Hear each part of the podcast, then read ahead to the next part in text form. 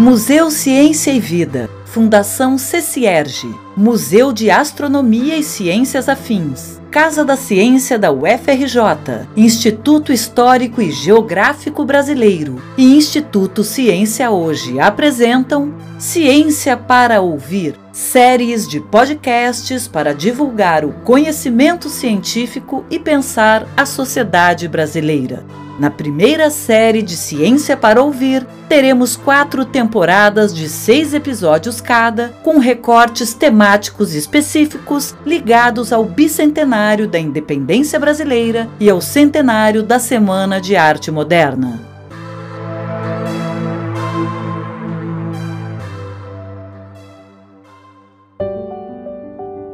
Neste quarto episódio da temporada, intitulado O Modernismo das Coisas, convidamos a professora da Escola de Belas Artes da UFRJ e coordenadora do Museu Dom João VI, Marise Malta, para apresentar como a arte moderna contagiou a cultura material e a vida cotidiana por meio de objetos utilitários, das artes aplicadas, do mobiliário, recriando o Brasil iconograficamente. Marise Malta é mestre em História da Arte pela UFRJ e doutora em História pela UF, com pós-doutorado em História da Arte na Artes da Universidade de Lisboa. Marise é professora associada da Escola de Belas Artes da Universidade Federal do Rio de Janeiro, atuando na graduação e pós-graduação, e atualmente é coordenadora do setor de Memória e Patrimônio do Museu Dom João VI, Arquivo Histórico e Biblioteca de Obras Raras. Como bolsista de produtividade do CNPq, Marise desenvolve pesquisas na área de História da Arte, com estudos sobre coisas e lugares, objetos malditos, a condição decorativa e ou artística, enfocando a questão das coleções e formas de exibição. É líder dos grupos de pesquisa Entre Séculos e Modos, colaboradora do grupo Casas Senhoriais em Portugal, Brasil e Goa, sendo editora assistente da Modos Revista de História da Arte.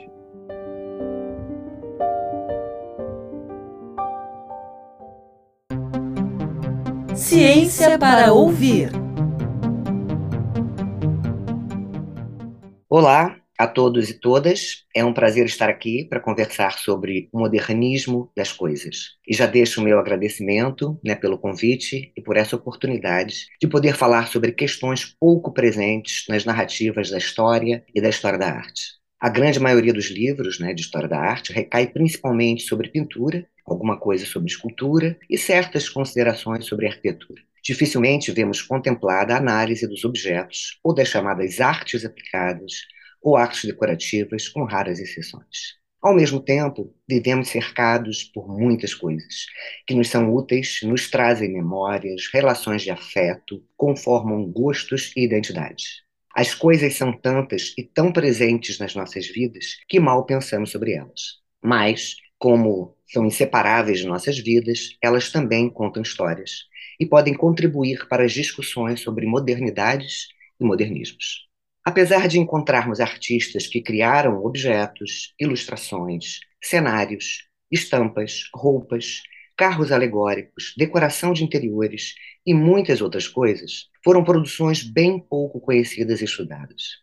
Além disso, quantos artífices e designers criaram variados artefatos inovadores e mal sabemos sobre eles. Também é raro encontrar diálogos entre as várias produções que o mesmo artista criou. Por exemplo, Eliseu Visconti, pintor consagrado, considerado um dos pioneiros né, da modernidade no Brasil, produziu cerâmicas, marchetarias, selos, estampas de tecido, rótulos e outras coisas mais. Porém, dificilmente vemos essas produções de artes decorativas conversarem com essas pinturas. Essa situação se deve muito ao fato das especializações do conhecimento e à ideia de autonomia de cada área do saber, levando com que pintura, escultura, gravura e desenho, as artes visuais, fossem estudados pela história da arte e os objetos fossem contemplados pela história das artes decorativas, história do design e até pela antropologia e pela arqueologia. É como se cada área disciplinar ficasse responsável por certo objeto de estudo, com suas abordagens e metodologias próprias, e não conversassem entre si. Foi justamente Eliseu Visconti que, em 1902, pioneiramente expôs pinturas e artes decorativas em conjunto. Quer dizer, umas né, do lado das outras, e mas isso foi um ato, de certa maneira, inovador, incomum para ela. Diante dessa situação, o mundo das coisas foi classificado em diversas famílias, conforme o grau de intelectualidade e de manualidade ou mecanização que envolviam na sua criação e execução. Artes decorativas, artes industriais, artes manuais. É como se aquilo que servisse só demandasse interesse pela ação em ser servente, portanto, com forma subserviente e inferiormente dependente do seu uso. Né? E como se a forma fosse seguindo quase que as chamadas artes puras, né? não houvesse uma autonomia. A sua desconsideração como arte de importância é patente na própria Semana de Arte Moderna, que não integrou coisas na sua manifestação. Móveis e objetos né, criados por Gregory Warchavchik, John Grass, Regina Graz, Antônio Gomide, Flávio de Carvalho e mesmo né, Lazar Segal e Mário de Andrade, que desenharam móveis, né, quer dizer, para si, foram sendo divulgados em anos posteriores. Foi somente com a exposição da Casa Modernista na Rua Itápolis, em 1930, quando houve a possibilidade de ver em diálogo alguns desses objetos reunidos com as artes visuais. Não podemos esquecer que o estatuto do artista era bem diferente da dos artesãos, reforçando a ideia de que a arte era própria de artistas e coisas eram produtos de artesãos ou né, depois de designers. E essa arte foi conduzida nos seus preceitos em termos institucionais no Brasil com a Academia Imperial de Belas Artes. Com a sua implementação, houve significativa mudança do Estatuto do Artista, bem como a organização da sua atividade e sua profissionalização. A formação do artista, desse modo, passou a ser dependente do sistema acadêmico, enquanto as outras produções artísticas ficaram a cargo de outras iniciativas. A decoração e a arte decorativa ocuparam, historicamente, sob a ideologia modernista, um lugar marginal dentro de uma hierarquia cultural e social relacionada a uma esfera de atividade feminina, fútil e dispensável, assumindo papel secundário em relação às outras ações artísticas. É importante lembrar que o termo artes decorativas foi criado no século XIX para identificar objetos que foram pensados com intenção estética, não apenas para ajudarem às necessidades imediatas, mas para agradarem ao olhar. E naquele momento isso significava ornamentar as coisas. O embelezamento do objeto se valia de referências históricas do passado europeu e de culturas antigas do Oriente Médio e da Ásia.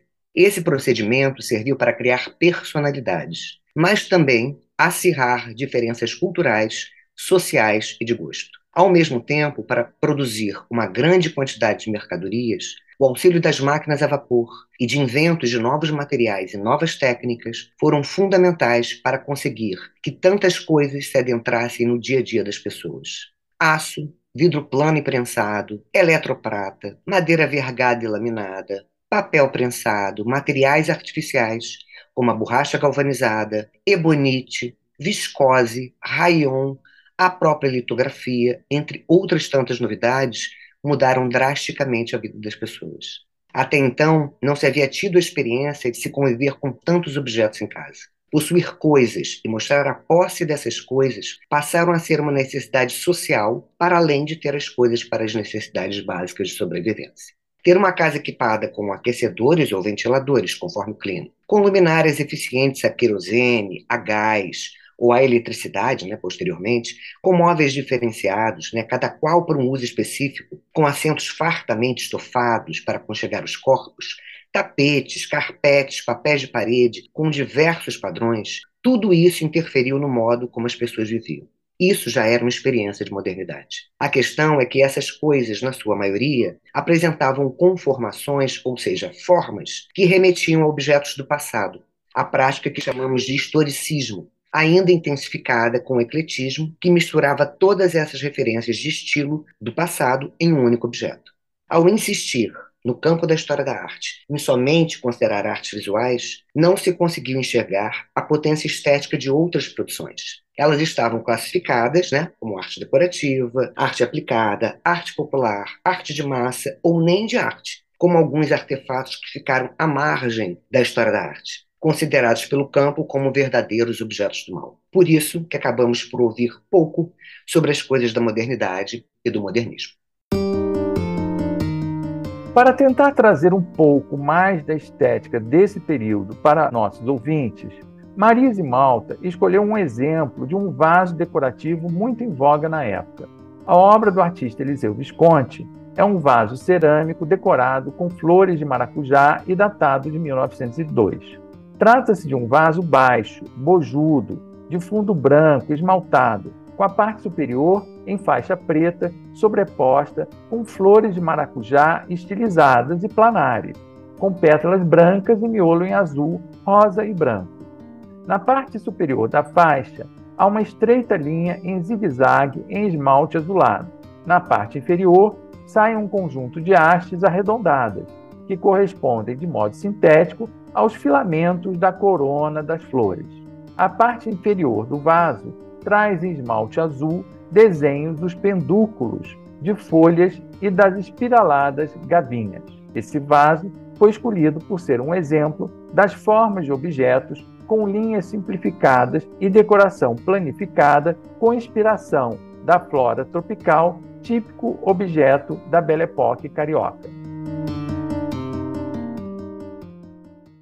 Na Enciclopédia Itaú Cultural, no verbete sobre artes aplicadas, é registrado que no Brasil essa modalidade artística, e eu vou citar, tem lugar no interior do modernismo de 1922, com os trabalhos, pinturas, tapeçarias e objetos de John Grass e dos irmãos Regina Grass e Antônio Gomide. Eu termino aí a citação. Ora, Tal declaração desconsidera outras produções que foram desenvolvidas desde finais do século XIX em outros estados brasileiros, especialmente no Rio de Janeiro, e que primaram por inovações, sínteses, rompimentos com a tradição.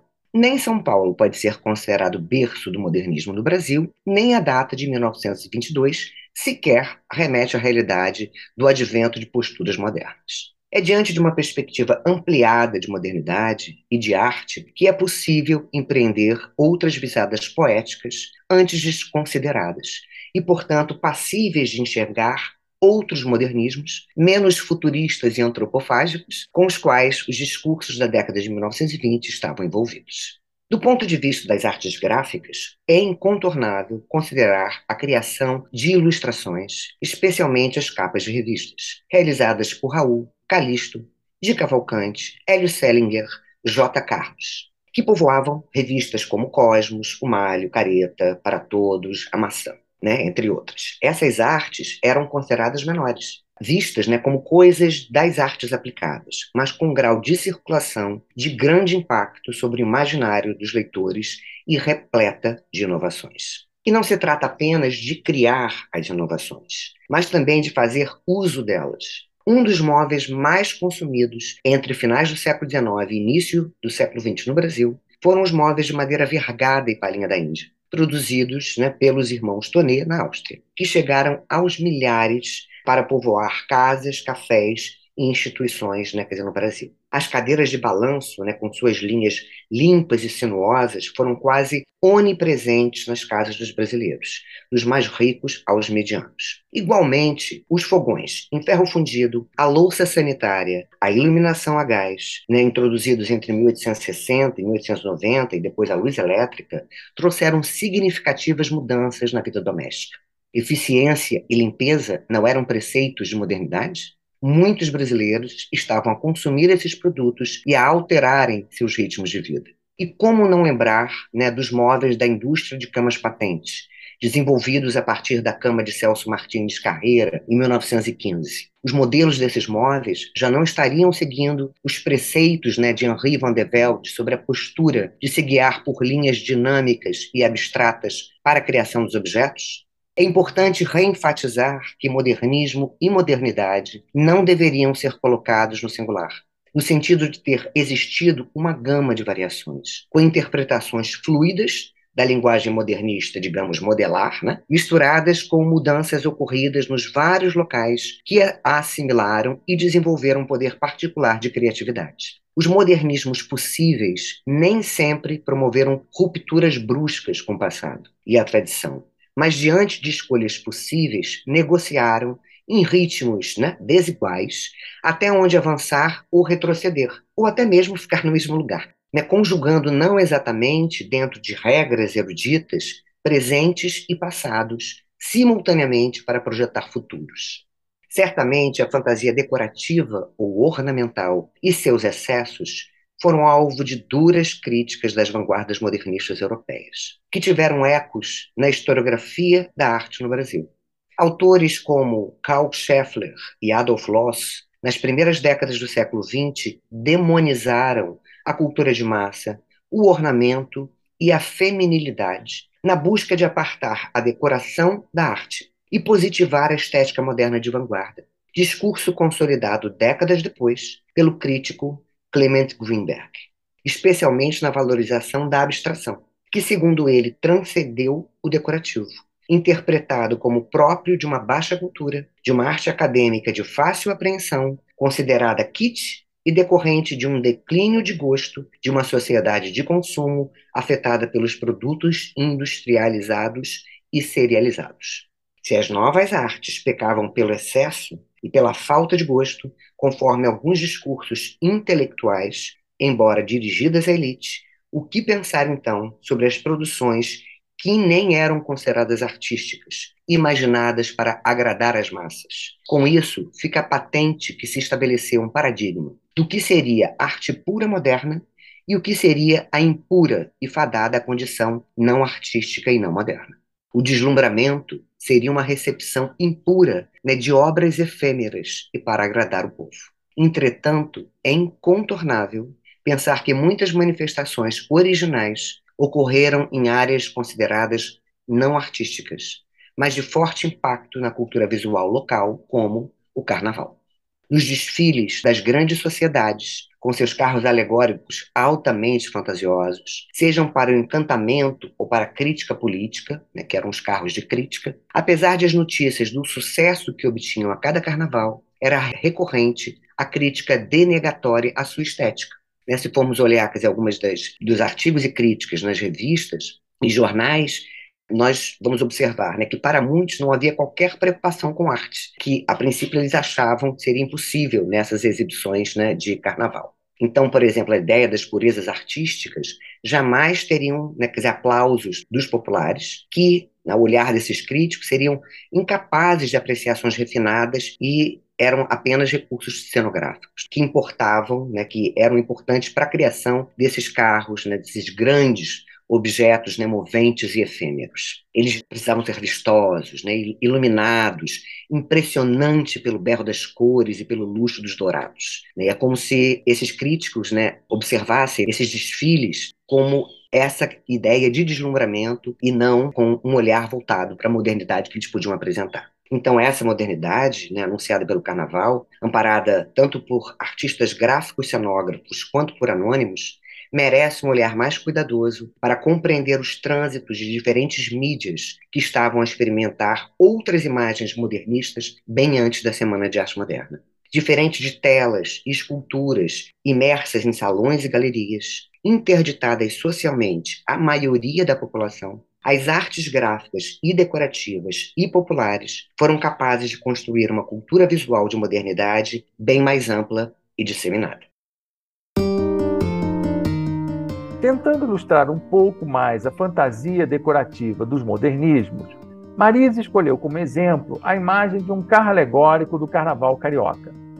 Trata-se do carro alegórico do desfile de carnaval dos Tenentes do Diabo, intitulado Magia Floral, composto por grande galhada de árvore com pássaros exóticos e borboletas gigantes estilizadas, e uma monumental gaiola protegendo uma enorme flor exótica.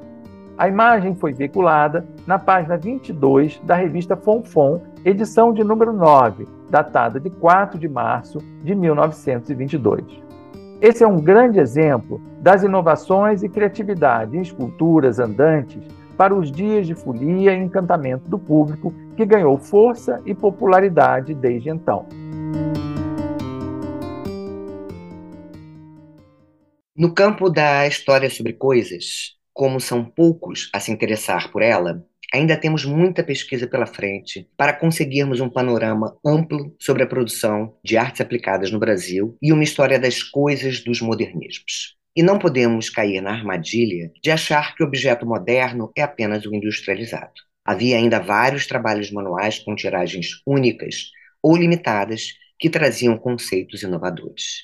O movimento Art Deco que traz na sua essência nominal o compromisso com as artes decorativas, é exemplo emblemático do pouco caso que muitos historiadores da arte impuseram em suas produções. Coleções, trabalhos isolados ou mais recentes têm posto em revisão suas modernidades, aplicadas em muitos objetos, cenas e painéis, resgatando nomes que pouco frequentaram as páginas tradicionais da história da arte no Brasil. O português Fernando Correia Dias foi responsável pela criação de vários objetos no estilo Art Deco marajoara, como também a cerâmica Itaipava, que agregou as formas fluidas de seus vasos com desenhos geométricos de inspiração indígena. E nas Exposições Gerais de Belas Artes, evento prestigioso para a divulgação da produção artística no Rio de Janeiro, vários artistas apresentaram projetos ou coisas de artes aplicadas antes, né, mesmo do advento do Art Deco. Na última década do século XIX, até fins dos anos de 1910, podemos elencar vários participantes nessa sessão, mesmo que fossem numericamente bem menores né, do que na sessão de pintura. O pintor Estevão Silva, por exemplo, exibiu porcelana decorada. A artista Adelaide Umbelina da Silveira apresentou molduras de terracota. O pintor Henrique Bernardelli, uma decoração para uma cúpula. E os arquitetos Ludovico Berna, Adolfo Moraes de los Rios e Heitor de Mello expuseram decoração mural, decoração de interiores, desenhos para vitrais, cerâmica e tapeçaria, papel de carta e papel de parede. Na primeira década do século XX, nos anos de 1910, veremos Eliseu Visconti, Hélio Sellinger, Henrique Bernardelli, Teodoro Braga, Modestos Brocos e várias mulheres a se apresentarem na sessão de artes aplicadas. Nomes como Juliette Vencelius, Joana Brandt, é, Marga Hauer, Emma Watson, né, Joana Tudesco, entre outras, são praticamente desconhecidas. Muitos desses artistas adotaram modernizações nas suas produções, enquanto outros foram menos inovadores. Alguns dos objetos, né, por eles desenhados ou apresentados, né, já executados, ficaram incorporados em algumas construções, hoje ainda existentes, mas muitas outras se perderam ou estão escondidas em reservas técnicas museus ou nos porões né, de seus descendentes familiares. Precisamos ir atrás né, dizer, dessas produções. Também frequentaram as exposições gerais algumas empresas, como a Argentífera Brasileira, Companhia Industrial de Cristais e Vidros, Fundição Indígena, Fundição Cavina, empresas de móveis como a Marcenaria Brasileira, a Otto Schule e o Liceu de Artes Ofícios de São Paulo em anúncios de revistas ilustradas, né, Marcenaria Brasileira, né, por exemplo, no início do século XX, já apresentava modelos de móveis de linhas retas e fluidas, com ornatos planares, vegetalistas, modernos para a época. E se ainda produziam móveis de estilos históricos para os gostos mais tradicionais, seus móveis modernos já começavam a se adentrar pelas casas e a mudar gostos por ambientes mais amplos, claros e menos carregados de objetos. Muitos desses expositores ultrapassaram a revisão estilística europeia e já usavam de planificações, composições diferenciadas e fantasias de estética moderna para o período da Belle Époque, o que se convencionou chamar de arte nova ou Art Nouveau. Tais transformações também se reverberaram por rótulos e pelos periódicos ilustrados em né, molduras, vinhetas, ilustrações e capas, né, como já falamos. Ou seja, nos impressos, numa arte gráfica com uma atualização né, muito relevante entre as décadas de 10 e 20. A questão, portanto, recai no ponto de vista que se deseja dirigir para os modernismos. Se a arte nova, com sua multiplicidade de soluções, já trazia proposições do novo e do atual, suas produções pouco foram entendidas como posturas de modernidade das coisas pois geralmente se estabeleceu a ideia de que o modernismo só se constituiu após a Primeira Guerra Mundial, quando a arte nova se transmutou na linguagem Art Deco e quando se consolidaram os preceitos do design moderno com a Bauhaus, e no Brasil aconteceria a lendária Semana de 1922. A revista A Casa, fundada em 1923, mostrava a concomitância de várias modernidades em projetos de arquitetura, decoração, fotografias de ambientes, anúncios de equipamentos e móveis. Nela, podemos observar a convivência de linguagens. Racionalistas, que representavam as vanguardas né, europeias, art déco e neocoloniais, Certamente, o movimento neocolonial não era visto como proponente de uma linguagem de vanguarda, né, já que se voltava às matrizes coloniais luso-brasileiras. Mas foi uma das respostas possíveis na busca de modernidades com identidades nacionais, naquele momento. Essa retomada permitiu voltar os olhos às produções mais rústicas e simplificadas do período colonial, com fortes impactos a partir da década de 1940, bem visível na produção né, de Joaquim Tenreiro, os móveis né, do Joaquim Tenreiro. Geralmente, as narrativas sobre imobiliário moderno no Brasil trazem antecedentes com os imigrantes que se estabeleceram em São Paulo, mas atribui a outros estrangeiros a consolidação né, dessa linguagem, a partir da década de 1940, com a participação do próprio Joaquim Tenreiro, que era português, Lina Bobardi Gil Ponte, italianos, né, Jorge Zalzupin, polonês. Sendo Sérgio Rodrigues o primeiro brasileiro a ter destaque na contribuição dessa linguagem moderna que se transmutou em maior fluidez e formas mais orgânicas nos anos 50. O próprio José Zanini Caldas trabalhou também com os móveis Z na década de 40, também é introjetado. Mas é nessa situação que o mobiliário, né, na historiografia, normalmente se coloca. Por outro lado, se o design, atuação profissional, encarada como própria da modernidade, estaria fundamentado nos quatro fatores: projeto, produção, venda e consumo, essa premissa já não estaria acontecendo bem antes de 1922? E é assim que encerramos essa fala, bem mais com perguntas e questões do que com assertivas. Desde as experiências com a arte nova, passando pelo Art Deco e mesmo até algumas questões neocoloniais, não existem aí posturas de modernidade? E se ainda incluirmos outras produções das artes gráficas, das artes industriais, das artes manuais, das artes carnavalescas, não vamos encontrar ainda mais coisas de modernidade? Ciência para ouvir.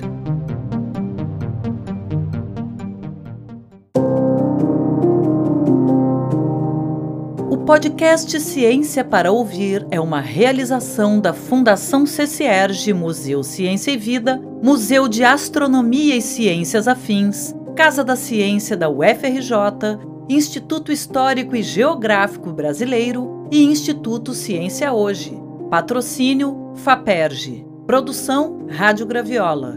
Coordenação e edição de conteúdo Valéria Becker. Roteiro Alice Gomes. Gravação online com captação e tratamento de som Raquel Lázaro. Identidade visual Simone Jabukovic. Locução Valéria Becker, curadoria da temporada 100 anos da Semana de Arte Moderna e leitura das pílulas Paulo Knaus. Fonte: Biblioteca Nacional.